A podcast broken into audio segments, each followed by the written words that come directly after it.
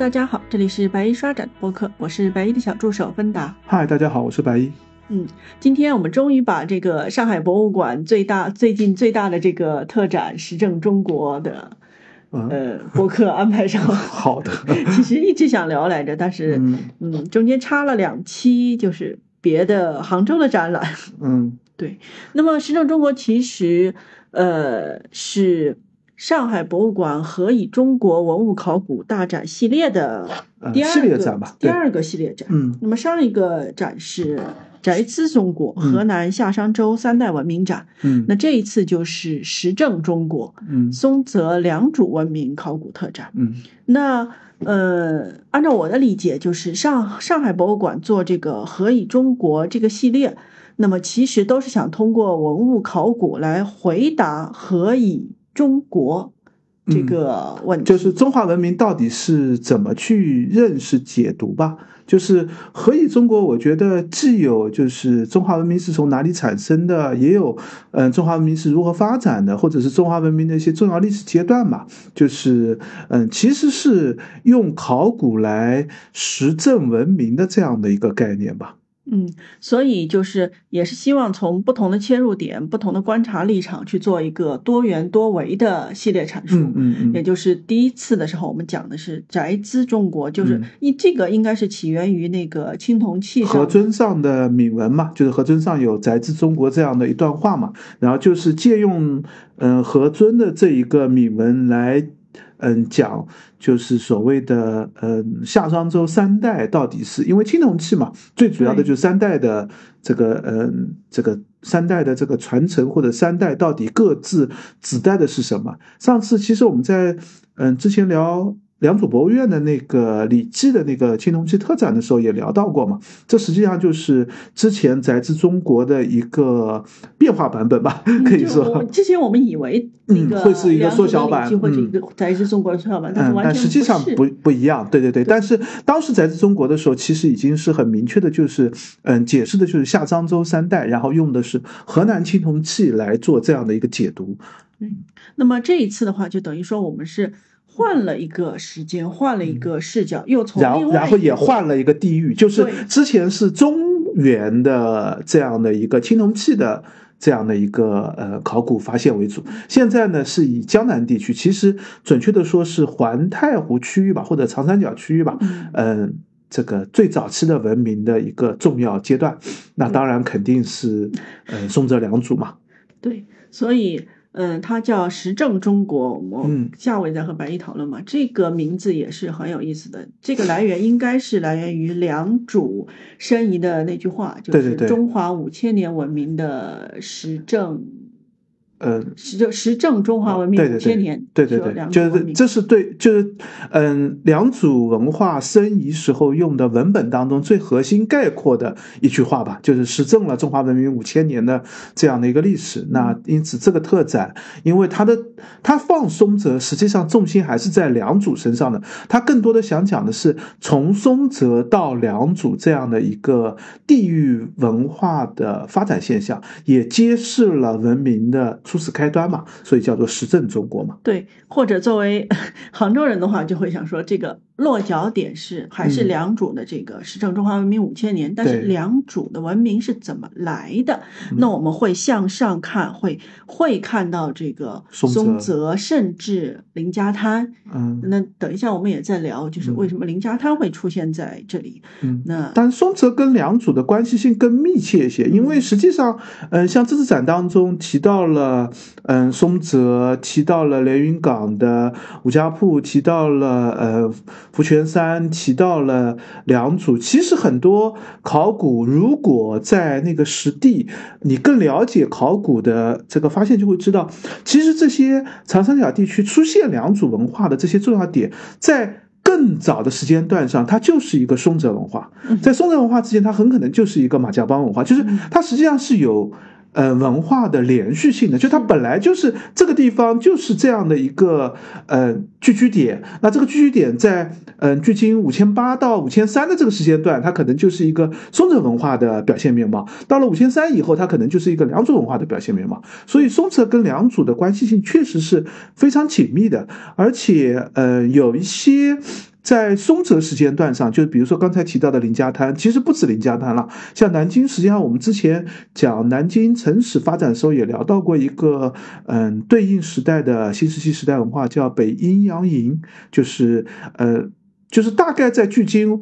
呃，五六千年的这个时间段上，实际上当时松泽的核心大概应该是在上海地区为主要嘛，林家滩就会是在这个安徽地区为主要嘛。那嗯，北洋营就会以南京地区为主要嘛。就在松泽的这个时间段上，还有一些嗯区域上的差异，但是到了松泽中晚期以后。几乎那些就消失掉了，就变成了一个统一的大松泽的这样的一个概念。这也是近几年的，嗯，这个长三角的，我看这个南京博物院的老师和那个安徽省博的老师和一些考古所老师都在发文章，也都在探讨这样的一个从松泽到良渚的一个地域文化的一个发展进程过程。就是它有一个松泽是有一个，嗯。大统一或者古王国形成的这样的一个过程的，这一点在展厅当中实际上也有提到。就他没有讲的那么清晰啊，并没有说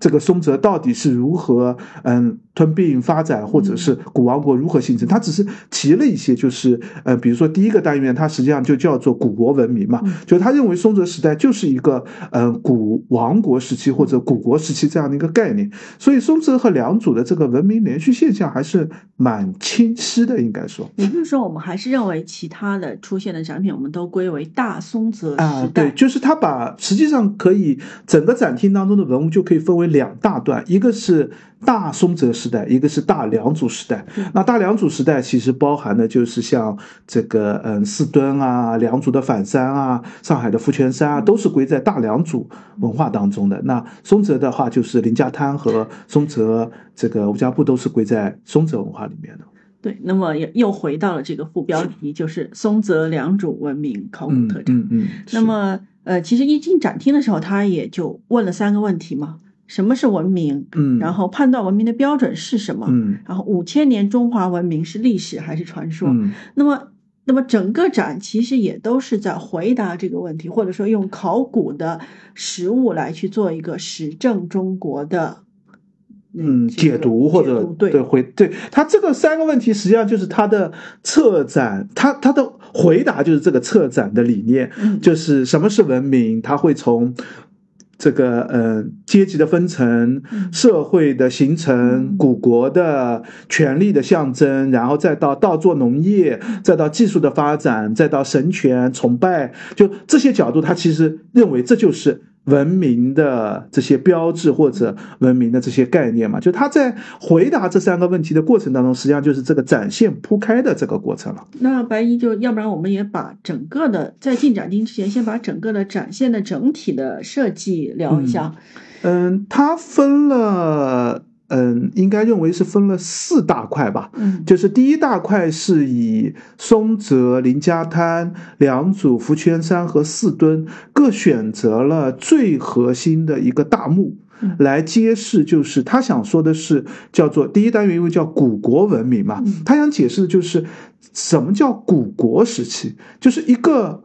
嗯，文明形成了，那它最核心的标志应该是用，如果用考古来回答，因为你文字回答不了嘛。因为，嗯，欧洲的文明定义有一个比较重要的一个，嗯，标志就是要有文字。那有文字以后，你就有文字的叙述和文字的表达了。那你可以看出当事人的观念，你就更可以指，更可以来解读什么叫做文明。但是如果想要把呃，五千距今五千年的良渚定义为一个文明，文字没有，那你用什么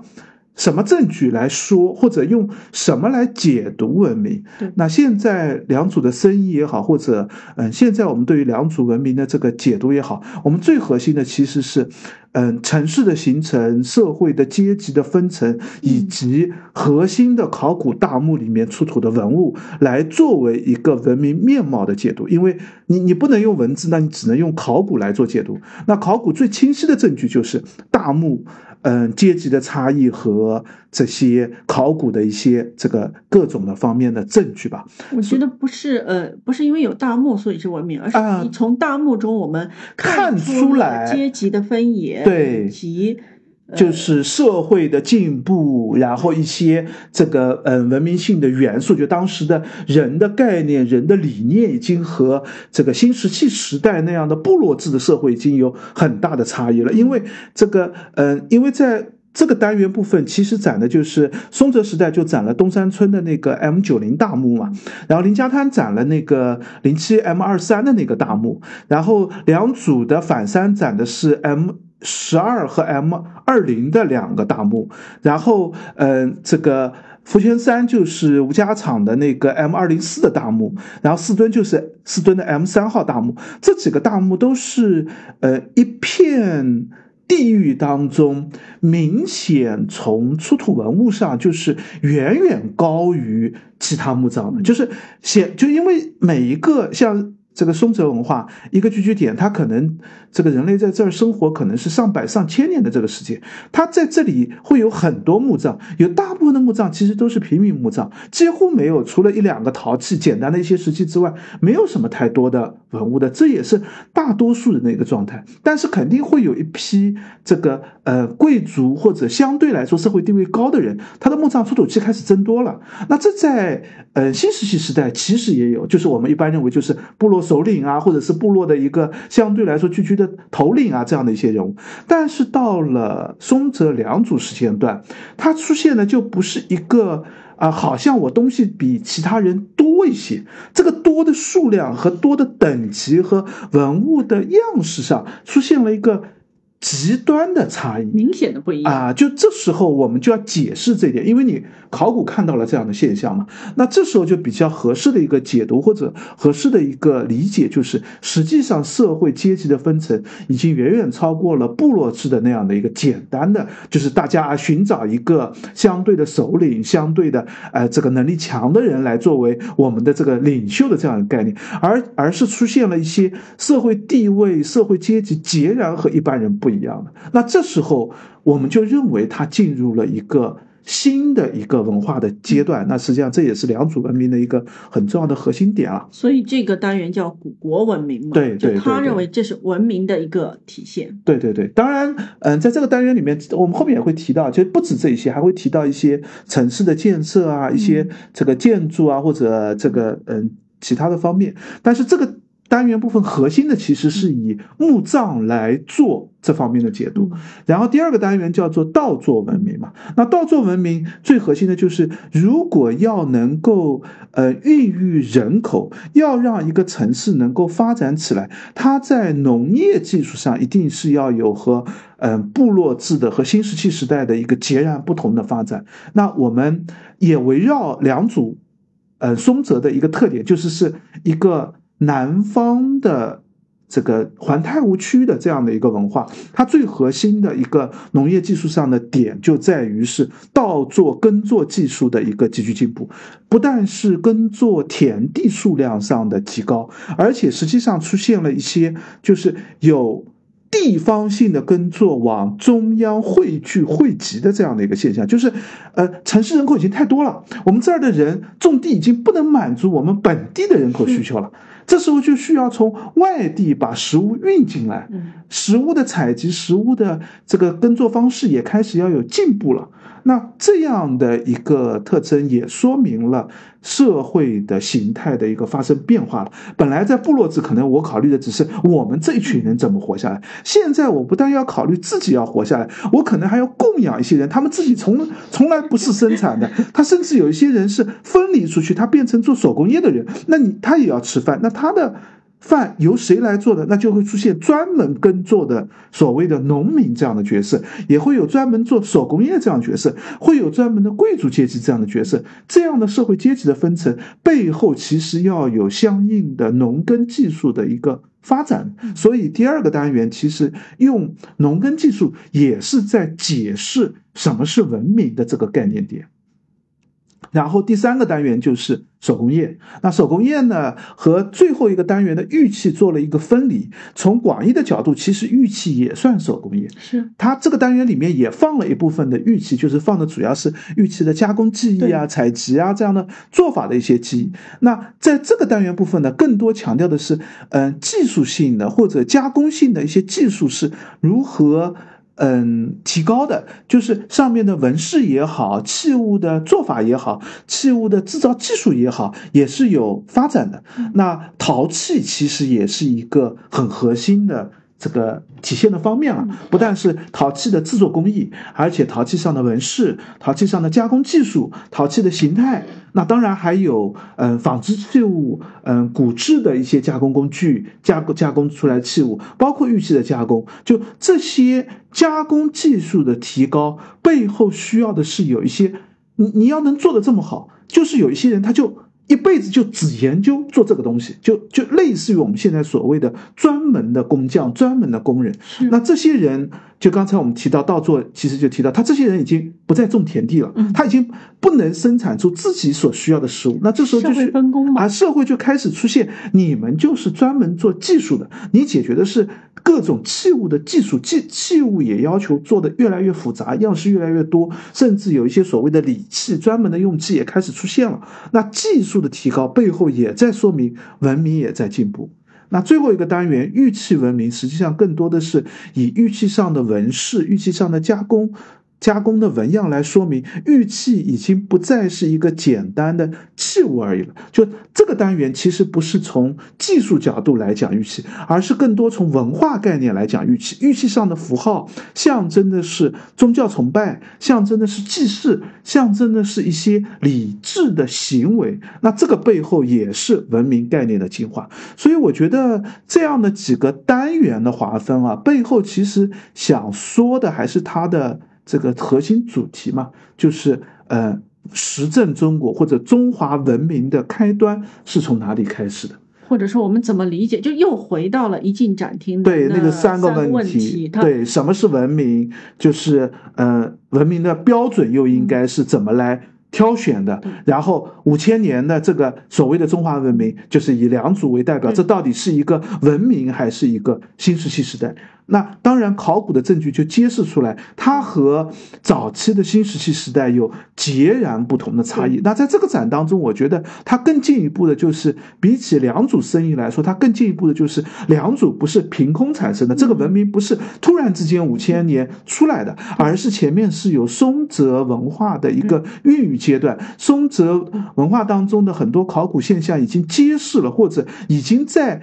就是从两组的联系性上已经看出，它是逐渐的提升、逐渐的发展的这样的一个过程嘛。然后包括呃这四个单元的设置，也是说明了整个呃策展对于这个问题对回答打算从这四个方面去做一个回答。是的，是的，从阶级，从嗯。这个农业从技术从祭祀这四个角度了，这是这实际上四个角度也是我们现在嗯解读良渚文明的一个基本框架吧，就是经典角度。对对对，就目前的经典。对对对，目前我就是嗯，其实从良渚申遗的文本酝酿开始，因为我们知道良渚实际上申遗的。这个嗯，文本也对良渚博物院的整个改成设计出现了很大的 这个影响嘛。我们之前聊良渚博物院的时候，其实聊过嘛，就是嗯，因为良渚的申遗，所以现在对于良渚文明到底应该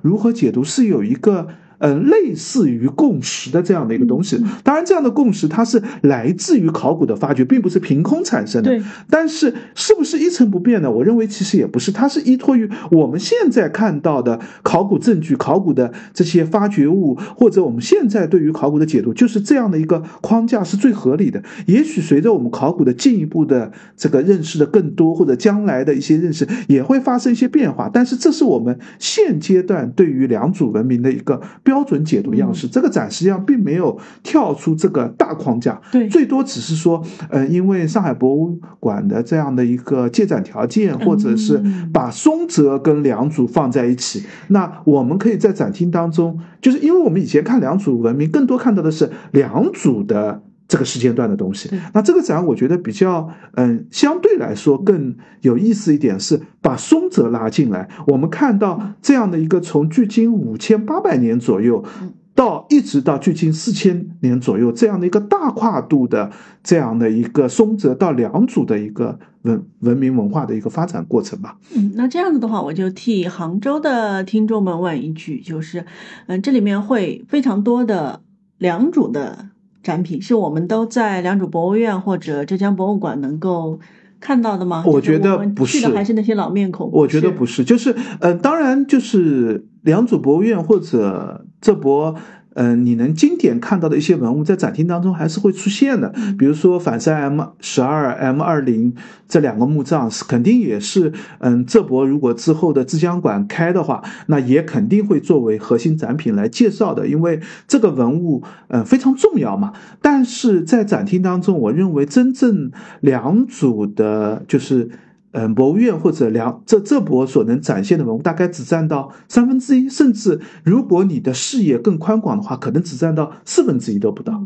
就是从展品数量上，我感觉是可能是三分之一到四分之一的样子。但是如果从它内容解读上，它是超越。这个两组所要讲的那个故事的，因为还有大量的松泽的，哪怕是两组时间段，还有福泉山的，还有四墩的，这也是你在两组博物院看不到的东西。或者说钟家港的那一批也很很少在杭州看到。嗯，钟家港其实两组博物院是有，但是没有这次展的几件，呃，两组博物院是没有重点作为展示的。比如说，嗯，这个，嗯，一个这个。器物的盖子，这个器盖上有一个这个嗯建筑的这个嗯这个叫什么？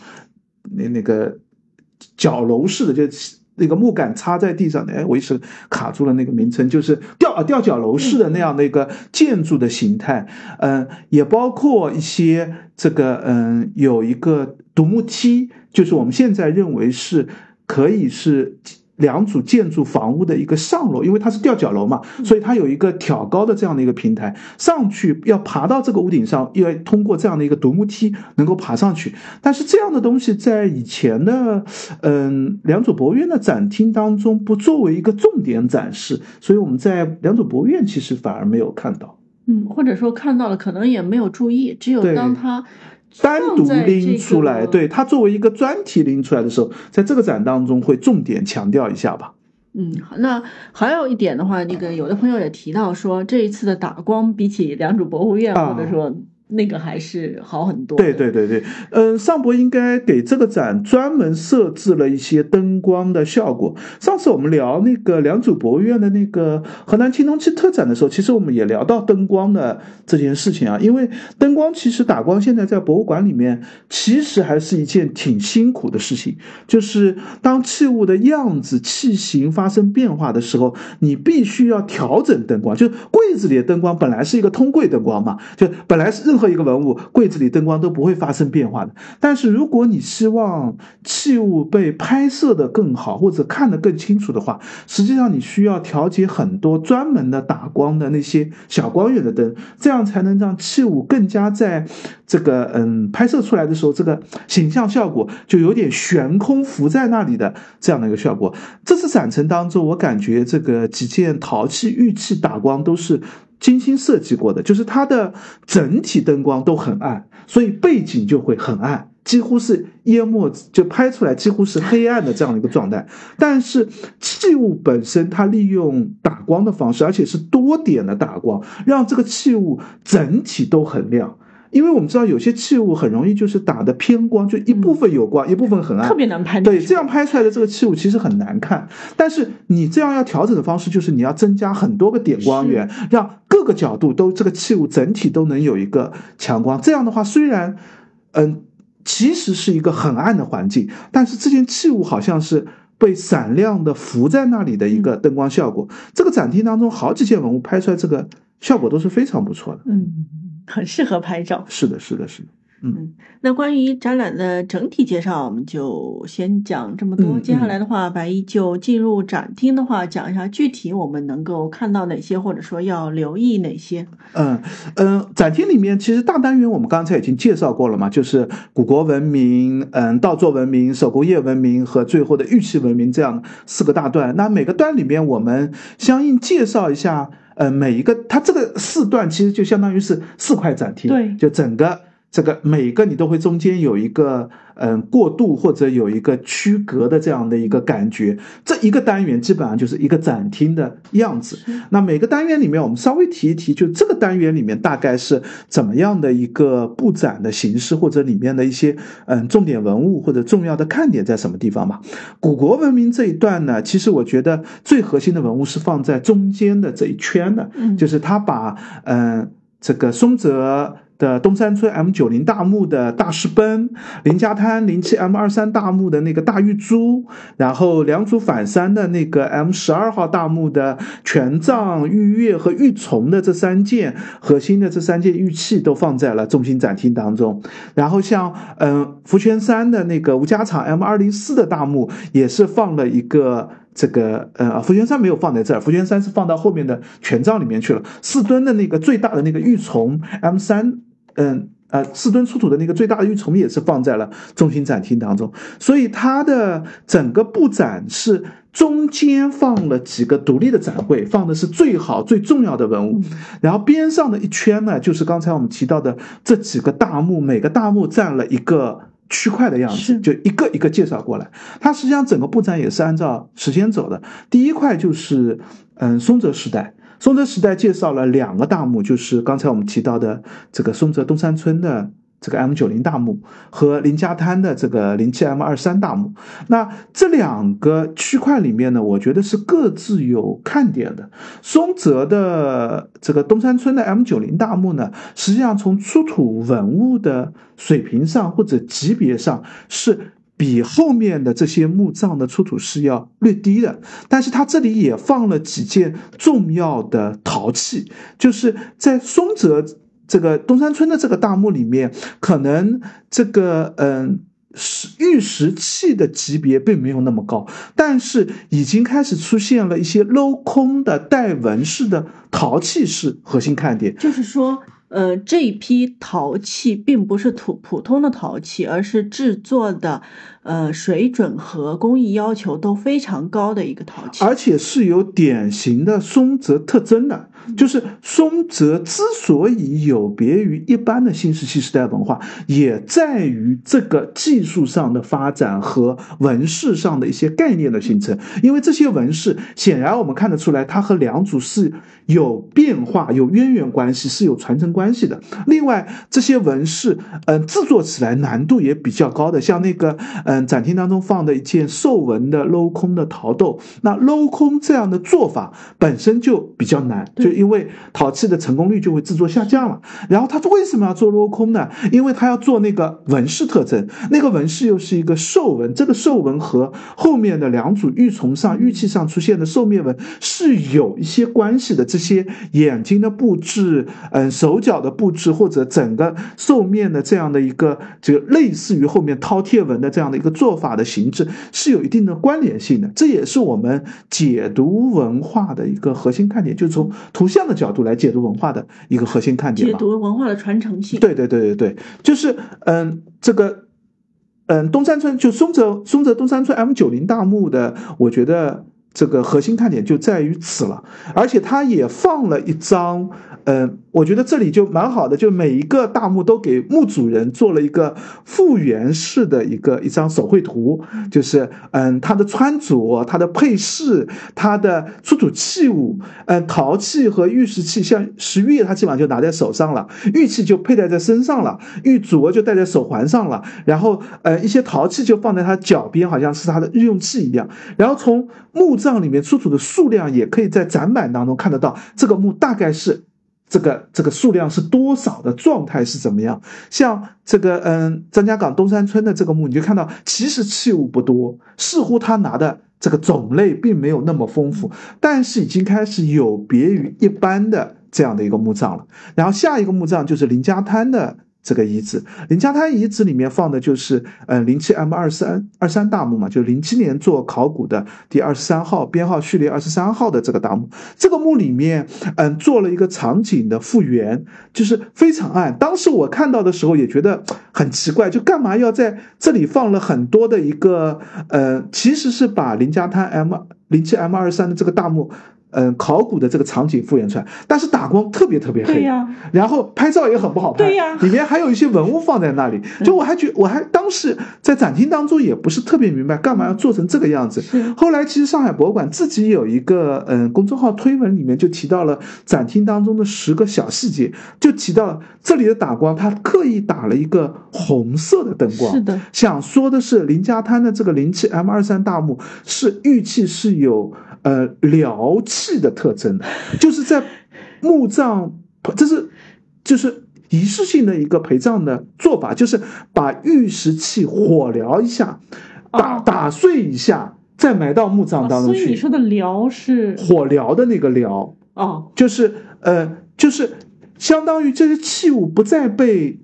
其他人所使用了，有一个毁弃的概念，就这个经过火烧以后，玉石会裂啊会脆，嗯然后作为陪葬的话，实际上就有一个呃墓葬当中概念，就是啊，这是给他陪葬专用的这样的一个做法。那他这个场景复原其实。并不是让大家特别的清晰知道墓葬里面出土了什么什么器物，而想表达这样的一个概念。所以红色象征的是火焰。对对对，它有这样的一个概念。虽然 藏的有点深啊，是是，就是当时可能就是你得比较了解。呃，文化和墓葬的一些做法，你可能才知道这样的一个行为到底背后反映的因素是什么。因为实际上，我觉得这一点也会也会给下一个何以中国的第三个展做了一个伏笔吧。知道第一个展是嗯中原地区的，刚才我们提到的河南的青铜器嘛。第二展是这个嗯江南地区的这个玉石器，就是。松泽良渚文化嘛，第三个按照上海博物馆的计划，应该是它的东馆开了以后要做一个三星堆文化的一个特征。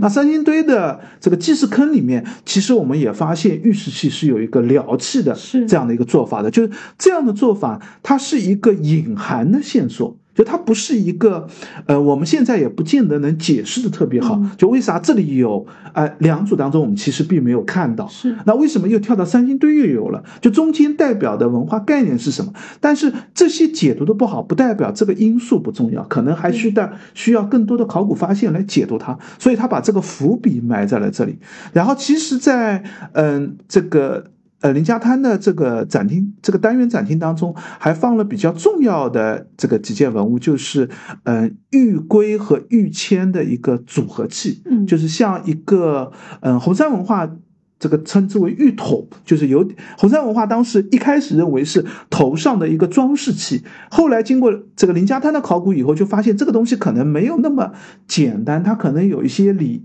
礼祭器的这样的一些概念，特别在林家滩的出土当中，就是这个呃林家滩 M 二三这个大墓里面就出现了一个现象，是有玉签是放在这样的桶形器里面，所以我们认为这个嗯桶形器可能它的概念并不是桶形器，它是一个。占卜器玉龟的一个形象的变化，所以在展厅当中称它为是玉龟。嗯，它其实跟龟的形状已经不一样了。是乌龟的龟。对，就是乌龟的那个龟壳经过加工以后，也会变成一个桶状的这样的一个形制，就是前面也掏空，后面掏空，龟背的和龟底的这个。这么说好像也对，就它就是这样的一个形制，而且它是一面平，一面是有弧形的。对对。所以你仔细看这个桶形器，它也是一个面是有点平的，一个面。是有弧形的，然后铅是放在里面的，所以这样可能认为它是一个占卜器的概念，而且这个是。呃，就是零七 M 二三大墓才出现的，因为在展厅当中还放了一件，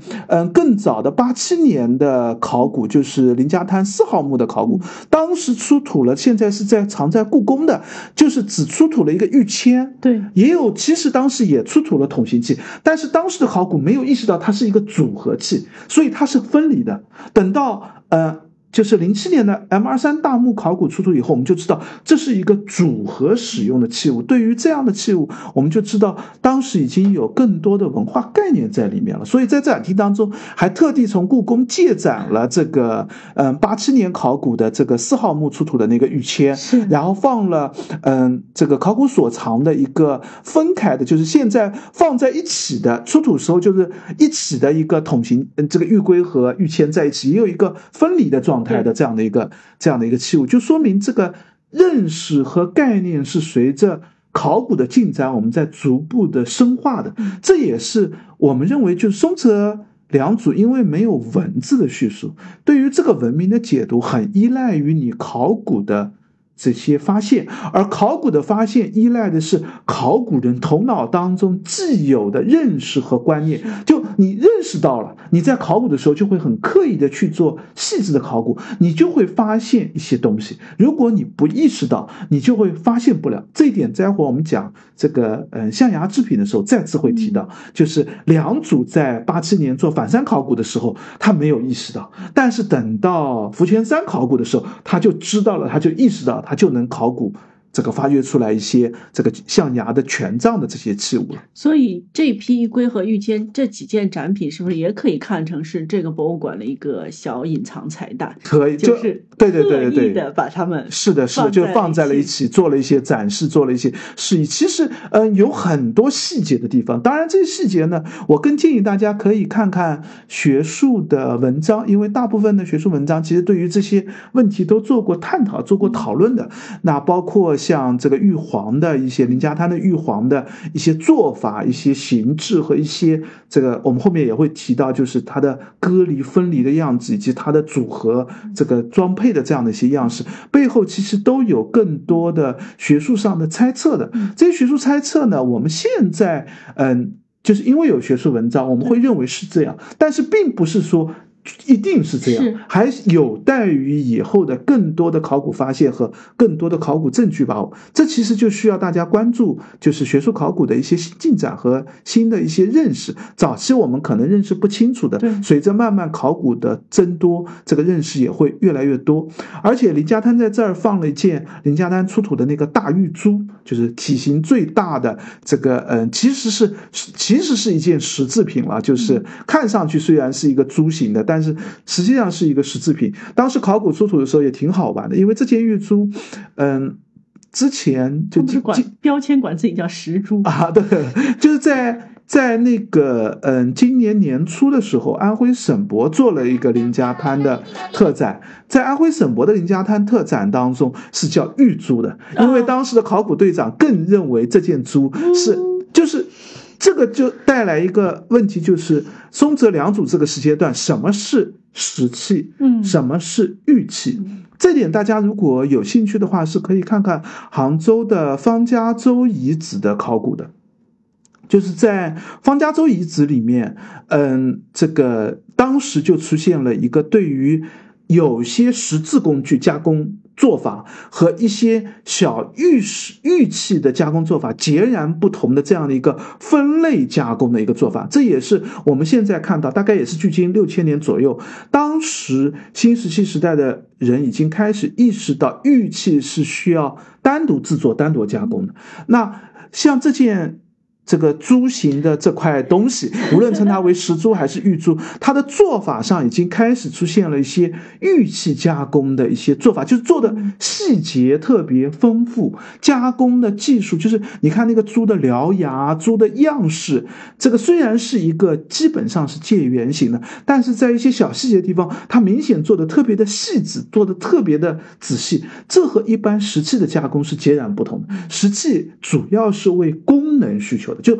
我。把它做到这个功能能够使用就好了。但是玉器往往是被赋予以概念、赋予想法、赋予文化的特征，这时候他会对细节追求的特别的多，完全没有必要，但是他就要这样做。这其实就是玉石分野当中的一个概念的变化。所以这件东西，我觉得较为称之为玉珠是没有太大问题的。称它为石珠嘛，主要是这块材质上确实谈不上任何的玉的材质，就是一块石头的样子。当时考。我对发掘的时候，好像一开始是就是因为它是在墓的顶端上压着，嗯，所以一开始只是把它从墓坑道里面搬出来放在边上，然后好像是碍事儿的东西。对，然后考古队员做了以后，发现哎，越看越觉得这颗石头做的很特别，最后发现其实是一个特制的一个造型嘛，所以是一个猪的这样的一个造型。那当然也反映了猪，我们后面讲。这个呃，食物的时候，到做文明的时候，就会提到猪也是重要的一个食物的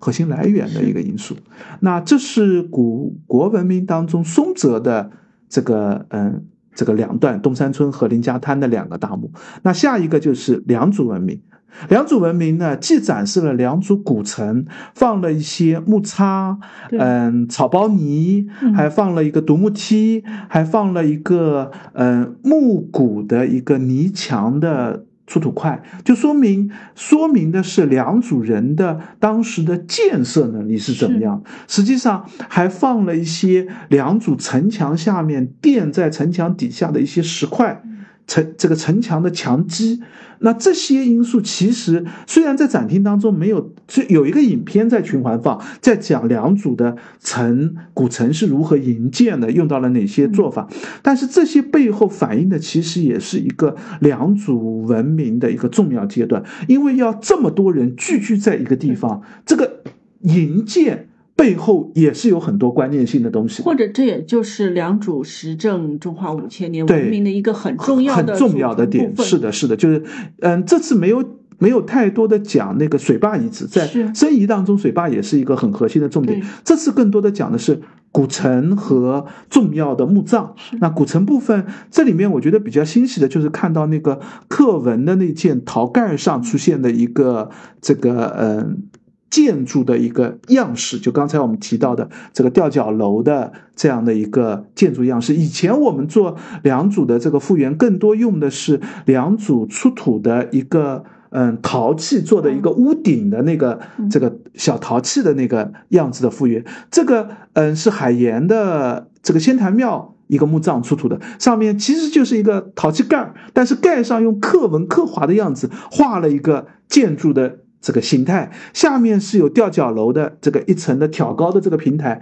上面这个屋顶我们可以发现和这个两组出土的那件陶器也是一模一样的，就是一个这个梯形的这样的一个这个。草茅草边盖的这样的一个样式，也证明了两组的建筑应该当时是统一的一个专门的做法。那背后也是一样是文明的这样的一些概念吧。然后，嗯，边上的展柜当中主要放的是反山 M 二零大墓里面出土的这些玉器。这个玉器 M 二零虽然不是。出土玉器最多的一个墓，就反山墓圈墓圈里面这个几个墓葬里面，M 二零只能算一个中级的王的这样的一个墓葬，但是它的器物类型是比较全面的，就是各种的器物都有，包括这个玉钺的一个组合，就是带帽带墩，然后中间的木柄是腐朽掉了，但是玉钺和帽墩的这样的一个组合的器物，也包括一些玉琮啊，啊这个玉璧呀，这个各种的这个。类型包括还有个代沟啊，就是器物基本上类型是全面的。中心展柜当中呢，放的就是反山 M 十二号墓那个最重要的王墓里面呢出的三件组合性的玉器，一件是权杖。当然，权杖因为当时考古的时候并没有意识到这个权杖应该，我们现在从福泉山的考古认认为应该也是象牙的权杖，但是象牙这个部分腐朽掉了。照片当中，当时其实可以隐约看出来这个地方是有一个东西的，但是当时的技术也不能保护住，当时也没有那么。这个意识到这件东西的重要性，所以只留下了帽和墩，就是权杖的顶和底的这两件玉器。然后玉钺，包括那个玉钺王，也是有帽有墩，中间的木柄也是腐朽掉了。还有一个就是最著名的那件十三金的这个嗯玉玉琮王，就是这三件都是放在中心展柜当中的。这三件和林家滩的那件大玉珠好像都是。七月二十三号撤展。了，对对对对，就是嗯，浙博因为要开展嘛，是。这个新馆要开，嗯，林家滩的那件玉珠可能应该也是有已经撤了，对对对，也是因为有特展嘛，所以就是提前撤展了。那不知道现在我们去的时候还在啊，就不知道现在展厅那个部分应该怎么做调整和怎么怎么做变化了。但是呃，两组主要就是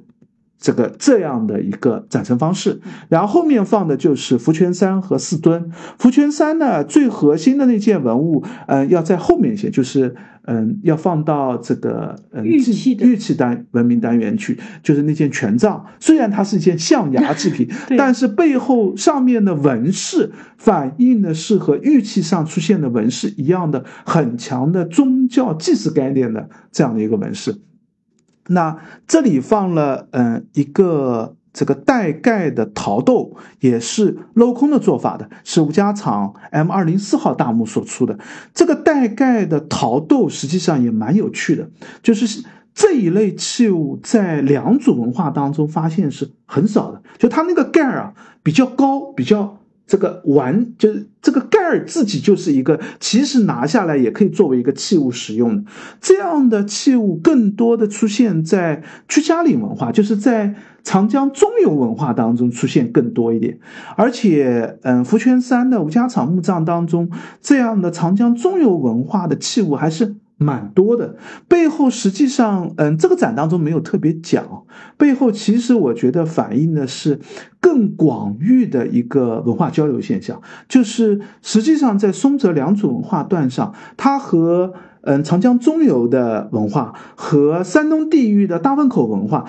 都有很强的文化交融现象，就是像嗯黑陶器，其实是。山东龙山大汶口文化里面更流行的，但是在良渚文化当中也出现了，包括纹饰也是，包括一些器型上也是啊。所以福泉山的这个嗯单元部分虽然以陶器的展示为主，但是实际上这里还是蛮有这个文化交流现象的一些看点了。然后最后一个就是展示的是四墩 M 三号墓，四墩 M 三号墓也是。这个展厅当中几个大墓里面最早发掘的一个墓，嗯，它是在八二年的时候就被发掘了，甚至在四墩 M 三号墓发掘的时候，良渚文化这个概念在当时还没有特别的形成，所以四墩当时还没有被认为是良渚的影响区。对，就当时是，甚至在四，因为四墩这个，嗯，是。这个大家有兴趣可以查一下四墩的呃一些考古报告和早期的关于四墩文化的这个出土物的一些介绍的文章，里面其实提到他在七十年代七二年到七八年的时候就已经因为当地有自砖厂。这个采土已经出土了一些器物，但是当时呢是就是村民采集过来，然后嗯这个拿到这个文物市场上，然后被文物部门给收回来的。文物部门也做了一些简单的采集和简单的考古工作，但是比较重要的一个考古就是八二年。包括四墩 M 三号墓，就是这次考古发掘的，就做了一次重要的考古。但是在这次考古的时候呢，早期的时候甚至还都不知道这是新石器时代文化，还觉得是夏商周文，因为就玉琮啊，就和而且和传世玉器特别像。之前的对对对，就它和传世的清宫收藏的玉器很像，以为是说反了吧？应该是清宫抄他们的，嗯。清宫实际上也也有考古出，就不是要考古，就也有就是传清宫的传世玉器里面也有一些是更早就是被。这个新石器墓葬被盗的，但是也有一些呢是后来的商周文化影响了以后，对对，就继续沿用。对对，也有清代、明清时期仿造前期的玉器，也不知道这是什么时代，反正我做一个模仿的玉器，就是有那些玉器。那在四墩考古的时候，一开始还比较疑惑，这到底是什么时代的？但是随着正式的考古做了以后，有陶器出土以后，那陶器的类型学我们很清楚的知道，啊，这是新石器时代文化，从而实际上四。墩是比较早的，知道重形器、玉璧形器实际上是在新石器时代就有了。嗯，就这个对于后来的良渚反山的考古影响也很大。就良渚反山为什么会去八六年的时候会去做那次考古，很大一个原因就是因为四墩。就包括这个同时期啊，就四吨发掘到了这么重要的东西，那良渚这早就出这样的东西，那就意识到哦，实际上这个地方就是新石器时代，而且是时间段这么早、这么重要的玉器。那我们这儿有没有这样的大墓？然后就开始做调查，去做考古。就这实际上，嗯，如果大家有兴趣去读一些嗯关于这些大墓的考古资料，你就会知道这背后是有一个考古的认识、发展和。这样的一个变迁，就是这个考古见识上的一个变迁。倒过来认识。对对对，我们现在是，就是我们现在都给它放在展厅当中，按照时间线索一排以后，你觉得好像就是啊从早到晚这样的一个顺序。但是实际上，对于考古工作者，对于我们的认识来说，它实际上并没有那么好啊，并不是早的东西让你早发现，晚的东西让你早发现，你就能很顺利的知道啊是这样的一个变化过程。不是的，我们是。发现是考古发现是一个偶然的，但是偶然的发现，你如何和以前的考古发现要印证起来，要把这个故事要完整起来，这背后是有一个很有趣的考古。认识发展史的，就像一个解谜和拼图。对对对，就这一点，我觉得其实也是一个很重要的事情。但现在说实话，在做新石器也好，做嗯三代文明考古也好，其实蛮少有展览专门来介绍考古史，就很少有来讲一个考古认识的变迁史。我们如何从？嗯，比较迷茫的阶段，到初步有认识，甚至会有一些错误认识，然后如何又是利用考古材料来纠正、慢慢完善，形成现在的认识。即使正因为有这样的发展，我们才知道现在认识它不是一个最终结论，它只是我们现阶段的一个认识。以后随着新的考古，我们一定会发展我们的认识。就这其实也是一个挺好的故事，或者说这里就是暗含的一个概念，就是。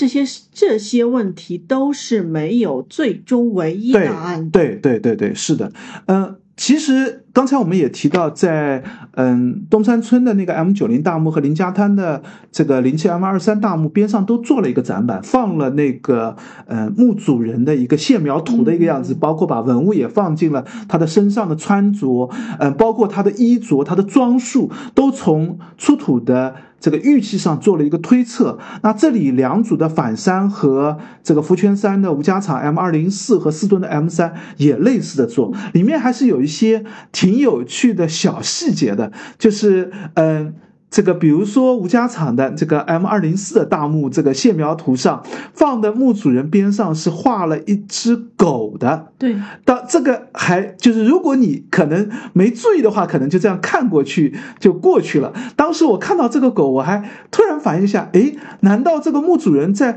出土的墓葬当中是有这个？狗的遗骨出土吗？我还特地问了一下朋友，然后看了一下考古报告，发现吴家场 M 二零四号大墓其实没有出现狗的。骨骸是吴家场 M 二零三号大墓，就是两个墓的出土文物等级都非常高。二零三号大墓里面是有狗的遗骨的陪葬的，而且这个墓主人手上持的这个权杖，象牙的权杖，就是后面展厅当中所放的那件权杖，这也是 M 二零四号墓里面出土的。就是它这里的复原，这里的形象的表达，虽然是一个考古人的推测，但是其实里面反映了很多考古的信息的，还是一个蛮有趣。去的小细节吧，这是第一个单元部分。那第二个单元部分就是嗯，稻作文明了。稻作文明这个单元部分呢，首先进到这个单元部分，你就会看到一个场景上的一个很大的设计，就是他用一个打光，用一个这个嗯这个布展的一个方式，底下做了一打了一片稻田稻田的这个样子，背后也反映了到了良渚时代，我们从考古上也知道。已经有成熟化的一些稻田的这样的一个规模化的生产了，就是已经出现类似于我们现在像稻田这样一片一片的这个稻田的这样的区域和稻田的这样的做法了。那当然，嗯，展厅当中也放了很多的。这个跟农作、跟农耕相关的，像石犁，嗯，广福林遗址里面出土的松泽文化的石犁，就是一个小片的石犁，然后后面放了一个浙江平湖的这个，嗯，庄桥坟遗址出土的一个分体式的石犁，这个分体式的石犁上面在，嗯，石块上首先是分块的，另外有很多孔洞，这些孔洞是可以装配到一块木的。板子上的形成一个巨大的一个石犁的样子，那这个其实也有一考古的出土啊，就是这块木板还在的装配的样子有出土，但这次没有把那件展出，展出的是平湖的这件分体式的这个石犁样子，背后反映的也是农耕技术的一个发展吧。另外还有很多这个嗯考。这个农耕工具挺有趣的一些农耕工具，比如说点种棒。这个良渚古城钟家港的这个遗址里面出土的，这个实际上是，嗯，把这个稻种插到土里面用到的一个专业器具，就是为了就我们实际上稻种知道，就是种稻种要育苗过程嘛，首先要有一个，嗯，种子插进去，让它栽一个小秧啊秧。养出来秧苗养出来的这个过程，这时候这个种子要插的深一点。那如果你没有一个工具，就不太好把这个种子插的比较到位，插的位置比较这个好。那专用的工具成熟，也说明当时稻作农业的一个发展进步的一个技术成熟的这样的一个情况嘛。那包括边上还有很多用纹饰和器形的样子来解读这个，嗯。这个就是当时的农业各种的食物的来源，比如说江苏苏州的这个，嗯。这个梅堰太浦河里面采集了一个豚形的，我觉得这个其实是，嗯，不能叫做，因为豚其实指的猪嘛，它更像的是江豚，就是那个那个，我们知道长江里面是有这样的哺乳动物，哎，就江豚这个鱼鱼其实是鱼形的，但是它其实是哺乳动物嘛，就那个那样造型的一个陶器，那也有很多课文符号上面有猪啊，有那个嗯鹿啊，也反映的是当时的松泽。良渚时代的先民，他们所处的自然环境和狩猎采集环境，这里面，然后那个客服动物的客服还特地做了一个动画啊，在那个呃，就是在这个展柜的上方，对对对，做了一个就各种动物在那边似乎是这个行走或者跑跑动的这样的样子，形象。来源都是都是课文符号，对，是的，是的，是符号。嗯，这里面有有有多蛮多蛮有趣的，像那个一个陶陶猪的那个陶猪形的一个陶尊做的也特别的形象，而且这个细节也非常丰富。这个待会儿我们讲这个陶器的课文也会再次提到这些细节的这些问题。那嗯，这个部分。背后也同样是有学术的支撑的，嗯，其实现在通过松泽文化的一些遗骨和嗯当时的这些嗯食物来源的这些分析，也可以知道，大概在松泽时代，嗯，其实采集类的食物要占多数，就是百分之六七十可能都是这个采集类的食物，而百分之三四十可能是。水稻啊，或者是蓄养的家猪啊，这样的一些就养殖类的这样的食物，但是到了良渚时期，这个比重就颠倒过来了，采集类的食物可能只占到当时先民生活的食物的来源的百分之三四十了，而种植类的、培育类的猪啊那些食物的来源可能就要占到六七十了。就这一点的技术的进步背后反映的也是文化文明的一个进程。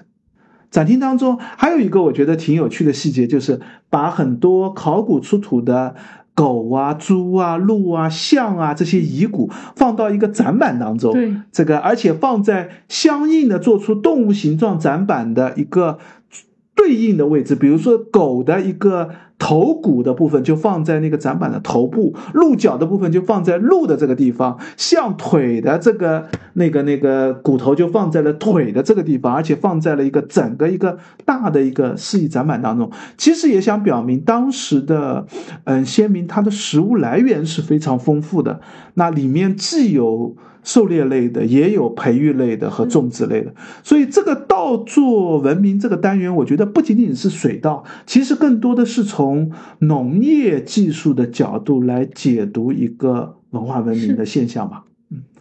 那下一个展厅就是手工业的文明。嗯，手工业文明这里分了四个小单元，第一个是陶器，对，第二个是纺织，第三个是骨器，第四个是。雕琢的玉石器，就是这三块。我觉得最大的看点是陶器的这个单元部分，就陶陶器，就而且是很多很难得一见的陶器。有一些可能是放在考古所里面，嗯，考考古报告或者一些资料当中，我们看到过图片，但是从来没见过实物。这一次很难得的拿出来，而且展厅的布展和灯光都非常不错，有大部分都放在了中心展柜当中，很适合各个角度、各个细节来看。那我们。挑几件提一提。提吧，我觉得比较重要的几件陶器，一个是嗯，在松泽文化当中出现的一些兽面形状的陶器，里面有兽面纹的，也有一个猫头鹰的枭形的那个。器型的样子，松泽文化的这个时代的，我觉得这个陶器的，嗯，这个器型也好，做法也好，和后面的，包括后面的这个鸟形的陶盒，这样的一些在陶器上出现动物形象，更准确的说是把陶器的样子。采用了动物形象的这样的一个做法，这也是松泽文化挺典型的一个特征，就说明先民在松泽文化的阶段，先民已经对各种的动物开始出现了，就它这个动物啊，显然不是随随便便做上去的，不是简单的把一个动物做上去，是做的有点夸张，有点变形，有点抽象，但是你又明显看得出这个动物的来源，这其实是一个，嗯，对对对，就。把陶器开始做形象上的加工特征了。另外还有一件广福林所出的良渚时代的一个彩绘的陶杯，这件也很漂亮。对对对，这件很抽象艺术，有很很现代艺术的这样的一些概念或者形象。虽然很不起眼啊，造型也很简单，但是上面用黄和红的条纹的线条，嗯，画的。也不太看得出来到底画的样子什么，有点像水纹，有点像这个，嗯，这个回旋的这样的纹饰的样子，但是画的特别漂亮。就我们觉得，就放到现代艺术展当中，完全可以作为一个现代艺术品作为展示。尤其是前一天我们刚看过那个浦东美术馆的 六百年之巨匠，对 对，就是在差不多倒数第二还是第三个展品，也有一个抽象的红黄的，对对对，这样就是这样的，这这个其实是一个。美的本源认识，就是它，它其实就并不见得说一定在表达什么样具体的形象表达，但是当时就会觉得这样漂亮，这样好看，两个饱和度非常高的一个黄色，一个红色交错的来这个图绘，很简单的一个器物，但是可以看得出来，当时的就它不见得反映的是一个美学概念，但是更多反映的是当时艺术的已经开始初步的。形成了，那当然里面我觉得最大的看点是，嗯，这个很多的细刻纹的陶器，嗯，这个细刻纹的纹饰真的是刻的非常的精致细巧，而且这个纹饰都很有图像学和艺术史的。解读的信息的，嗯，这儿我们就不做展开了，因为，嗯，更多的是松泽时代的一些细刻文的这样的陶器，它和后来良渚时代的一些玉器上的纹饰，包括和广域的大汶口的，刚才我们提到的大汶口屈家岭的，就是和同时代的各个其他地域的一些文化特征的图像。上的纹饰既有区别，就很典型的松泽文化，但是又有一些类型的大类上的纹饰是有相近的，鸟纹、兽面纹这一些缠绕性的回旋型的竹纹的这些纹饰都有很强的相关性的这一块呢，现在因为缺乏文字上的解读，所以这一块呢，现在大家都还只能从比较粗的一个。嗯，概念上做一些解读，大家有兴趣也可以找一些嗯这样的学术文献吧，来看看看这个现在我们对于这些纹饰的解读认识怎么样的，包括它是如何延续影响到夏商周三代的青铜器上的纹饰，都有一定的相关性的。那嗯，还有几件比较特殊的这个器物啊，像刚才我们提到的一个这个嗯。那个那个一个陶罐，上面是做成那件也是大名鼎鼎的一件陶器，松泽文化的人手的陶瓶，是嘉兴博物馆的一件，算嘉兴博物馆的镇馆之宝吧。嘉兴大坟遗址所出的这个人的脸的样子，但是身体上面这个带一个孔洞，这个陶器做的也很特别，很有既有艺术形象的特征，也很。这个特质，然后还有这个松泽常州的四墩遗址一号井出的一个彩绘的陶壶，这件陶壶是二零二零年才考古出土的。这个之前看到考古报告有提，但这次是第一次看到展厅当中把它放出来。就这件也是一件这个非常厉害的一件陶器。还有这个八六年这个青浦福泉山遗址的十号啊幺零零幺号墓出的一个嗯高柄钮的一件陶罐，那件陶罐也是一件很有名的一件宋哲文这个啊良渚，它其实虽然是这个呃。呃，福泉山所出的是宋良渚文化的一件这个器物，上面的纹饰和这个做法其实是。嗯，并不是良渚比较常见的，它其实是和长江中游地区的这个文化是有一定的交流现象。嗯，松泽时代也出过钮和体分离的这样的器物，这件它是一体的，就是钮和盖儿体是一体的这样的一件器物。这样的，嗯，这个盖儿比较长柄的，如果是分离的样子，实际上在屈家岭文化当中是比较。常见的，所以这类陶器上的这些器物，我觉得是有很强的，我们以后可以，嗯，有待考古的新的证据吧，可以看看到。在新石器时代晚期，各个地域有更强的文化交流现象，这一点其实蛮有趣的，是可以和我们上古的一些文化史是可以联系在一起的。嗯，我们知道在三代传说当中，经常会提到，嗯，这个皇帝会诸侯啊，大禹治水去往各地啊，就似乎在文献史当中，我们其实早就认为，在三代时期甚至更古老的时期就有这样的广域的文化交流现象，但。是以前我们都把它看成是一个传说，看成是一个互惠，但是我们现在看到，在新石器晚期确实出现了非常广域的一个文化交流现象，这一点其实也是一个这个呃有待考古来做更多的揭示吧。我们现在只是从器物上看到这样的现象，但是并不太清楚它是为什么出现，是如何来。交流的，那当然后面还有织布，用纺轮，用一些织机的玉器来揭示当时的嗯织造技术的，也有出土的一些骨器、牙器来揭示当时的一些嗯古木器的加工技术。这里面还放了两件挺特别的，一件是嗯钟家港河道里面出的一件人头骨器，另外一件是嗯福泉。福泉那个福泉山的吴家场墓地，这个出的二零零二零七号墓里面出的一个人头骨器，就是其实良渚文化里面出过三四件人头骨器，而且可以看得出来，良渚人是真的把这些头骨器当一个器物来使用的，这也挺有趣的。就良渚文化，我们现在对于良渚文化的。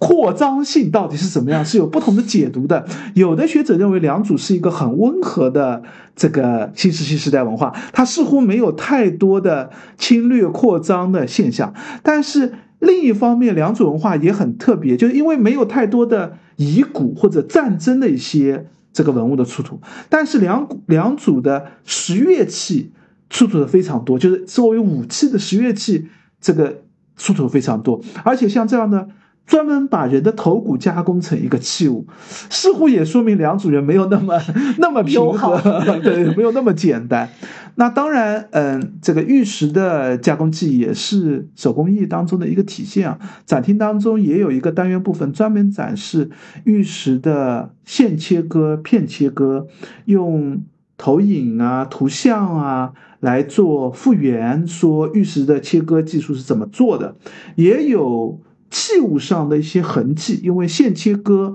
会割出一个弧线型的痕迹，片切割就会出现直刃型的台形的这样一层层的切割痕迹。微痕迹上也可以看得出来，在良渚时代的加工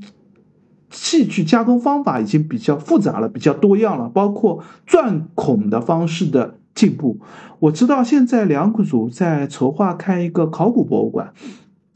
考古博物馆里面据说会有一些，嗯，石操作类的实物，你可以真的按照两组人的线切割、片切割的工艺做法，去真的去切割，看看看石头到底应该是如何来做的。也期待后面会有，因为现在一般都是做一个。就是展，就投影式的展示，就只是给你看看啊，大概是这么做的。实际操作一下，你可能会更清楚的知道这个器物加工起来、做起来是如何的这个样子吧。然后后面就到最后一个最重要的一个单元部分了，就是玉器文明。我觉得这里也可能也是面积最大、展品最多，对，也最重要的一个单元部分吧。这个单元部分呢，放的其实是也有分成两个小单元，一个叫玉为神区。是一个中心的一个单独单元，这个单元里面放了我们刚才提到的福泉山所出的那个象牙的权杖，而且这件象牙权杖既放了，呃，吴家场墓地的二零七号墓的出土的那个象牙权杖，还放了一件三 D 打印的复制品，呃，因为这些象牙权杖实物已经比较腐朽了，实际上是经过嗯复原保护才能够拿出来。这个应该是第一次拿出来做公众展示的，那以前更多的展的都是那件复制的那件象牙权杖，这次把两件放在一起，其实也是一个很好的对比，因为呃原物上的纹饰已经有很多是不那么清晰的，不那么。看得清楚了，但是在复复制的这个象牙权杖上，你更看得出这件象牙权杖的华丽和精美的这样的一个程度。而且实际上也有一个小彩蛋，就是在这里，如果大家抬头看一下，上面是有反三 M 十二号墓所出的那件玉琮上那个最复杂的神人兽面纹的。那这件神人兽面纹和象牙权杖上的纹饰是有很强的关联性的，不完全一样。就你仔细对了以后就知道，象牙权杖上并不是一个神人兽面纹的简单表达，但是它的神人兽面在象牙权杖上是有一个拆离组合的一个现象的。所以对于象牙权杖，包括边上的嗯这个林家滩所出的一些玉器上的纹饰，包括林家滩所出的这个一个拼接式的。这个玉皇，这个玉皇实际上，嗯，这件玉皇还蛮有趣的，因为这件玉皇，嗯，一部分是采集的、征集的，一部分八七年的时候，因为林家滩当时，嗯，被。这个村民发现有一些文物可能就被村级村民捡走了，然后事后征集回来了。然后后面到呃零七年的时候，林家滩这个二十二号墓做正式考古的时候，又出土了这个虎首玉皇的一部分。最后通过上面的这个，因为它是整的玉皇被切成了三段，通过上面的卡口形制发现，这三段其实是可以。拼接起来的征集的那部分和考古出土的是一个完整的玉皇，这样的一个把一个这个林家滩人并不是做不到一个完整的玉皇，但是在林家滩的墓葬当中，我们经常看到玉皇是被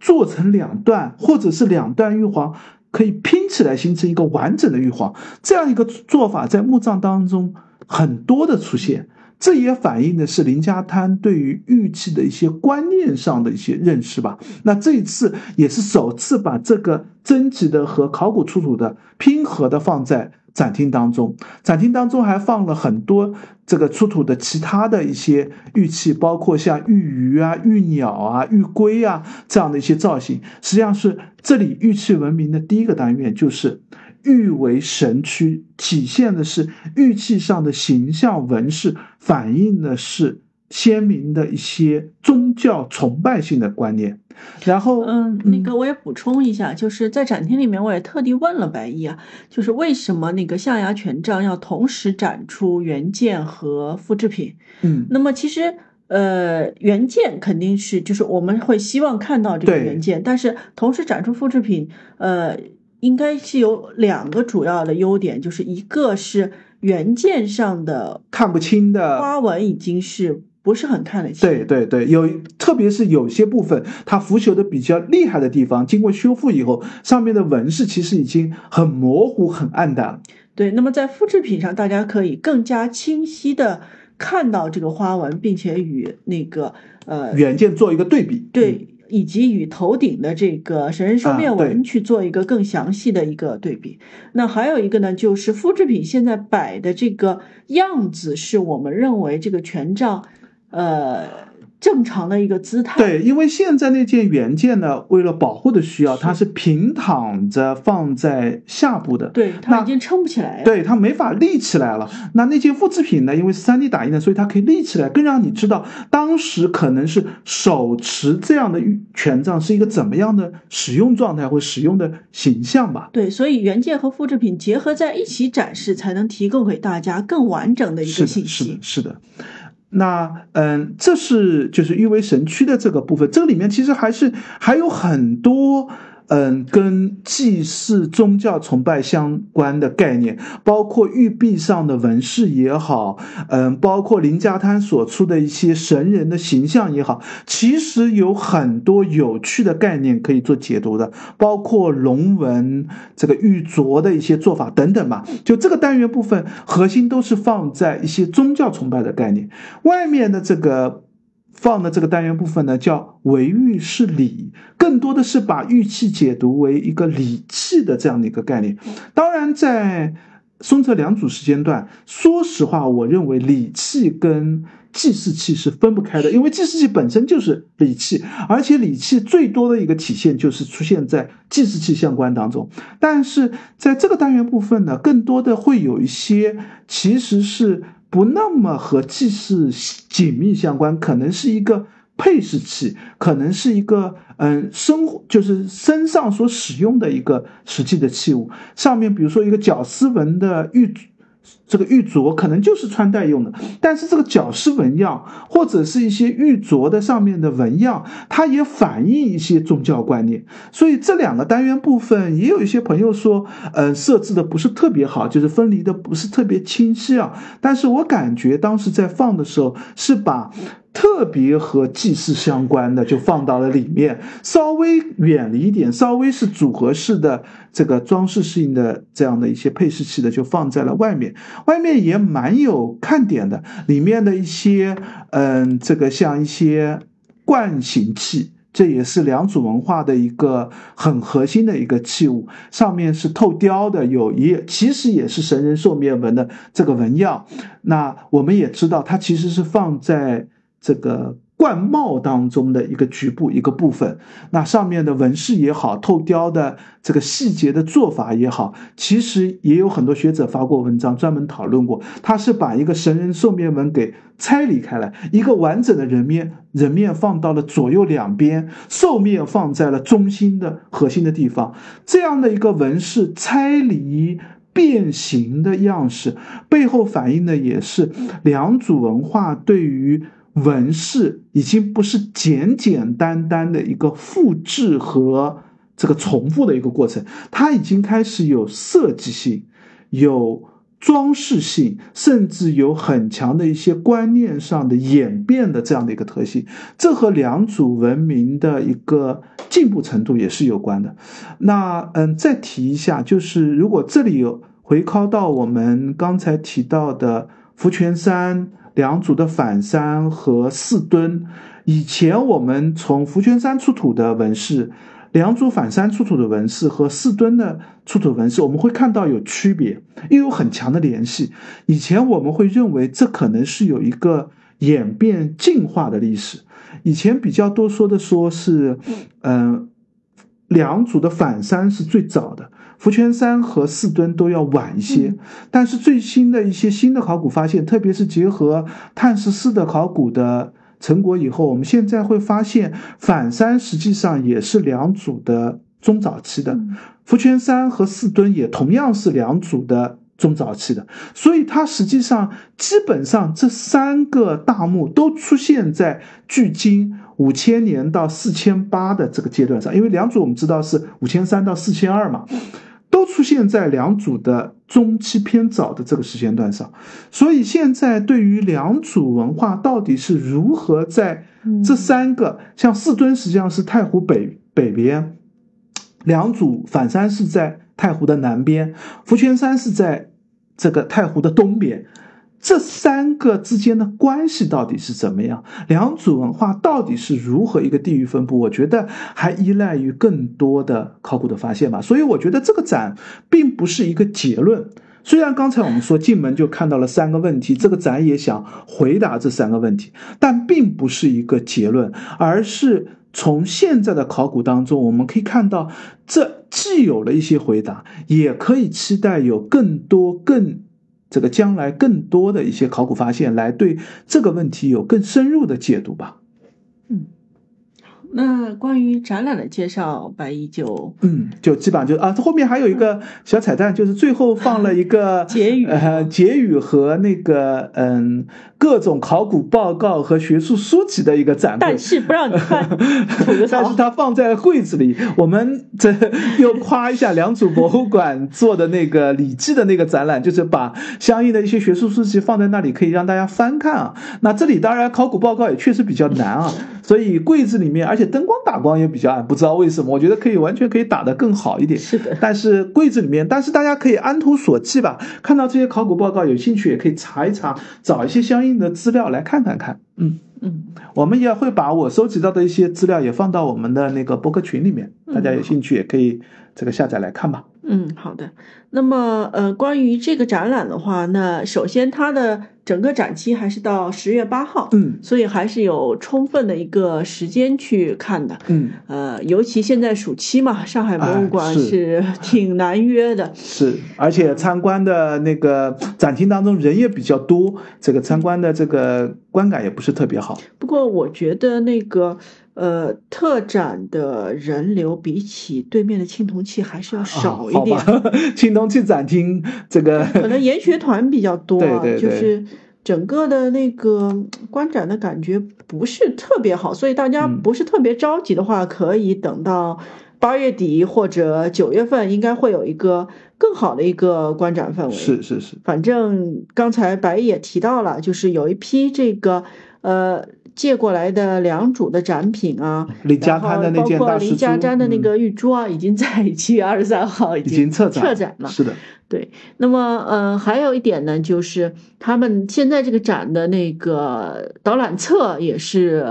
啊非常难抢，供不应求，基本上不太抢得到，大概只有嗯开馆的那个。半个小时都不到吧，大概就就被领完了。对，那么但是其实是在上海博物馆的官网上是可以下载到这个小册子的电子版的。然后包括说，呃，上博这次还很贴心的设计了一个儿童版的导览，就是有一些呃简单的问题啊，或者说一些引导。那么这个呃导览册有没有实体版我不知道啊，但是它的电子版是在。呃，上海博物馆的公众号上，嗯，它下面的菜单目录里面有一个购上博关于时政中国的这个菜单，点进去，它这个藏的有点有点隐蔽，稍微深一点。对，时政中国这个菜单点进去以后呢，最下面会有一个小朋友的儿童导览册，嗯，并且呢，点进去以后也是有时政中国这个展的一个呃简单的一个电子导览，是可以做一个查看的。嗯嗯，然后还要补充一点就是。上博最近的餐厅和咖啡厅都做的 挺不错的，然后他们为了这个展还特地做了一个，呃，两组套餐，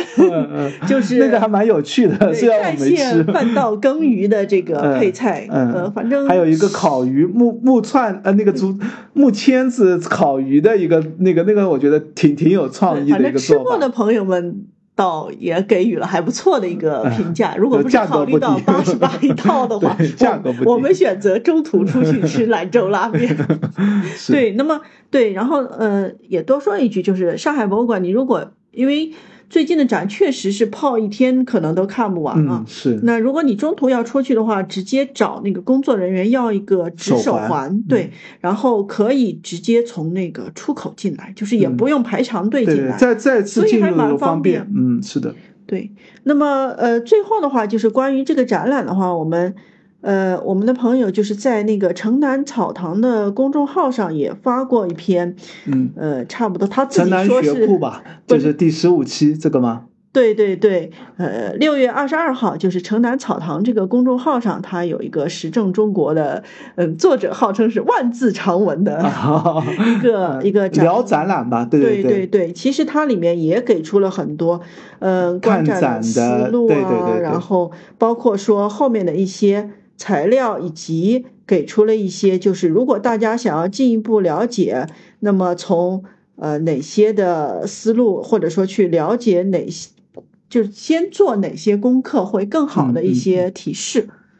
嗯，那么都挺不错的。嗯，那么差不多。好，那我们关于这个展基本上就这一些吧。因为，嗯，因为两组，我觉得两组邻家滩、松泽实际上可以聊的信息非常非常多，非常，而且现在说实话也没有到真正对这些，嗯，这个考古发现都能达到完整认识的阶段。像这个，嗯。松泽实际上，二零一九年的时候还做过一个新的考古，就是嗯，重新有一些新的认识和新的发现嘛。所以嗯，大家有兴趣可以可以关注最新的一些考古发现。嗯，现在也是这样的新石器时代晚期考古资料和考古信息最多的一个阶段吧，就是现在认识越来越全面了，而且对于认为对于解读早期中国也是有重要的意义的。因此，在新闻当中或者在在这个学术界当中都是热点的这些地方吧，有兴趣大家可以做更多的了解。嗯，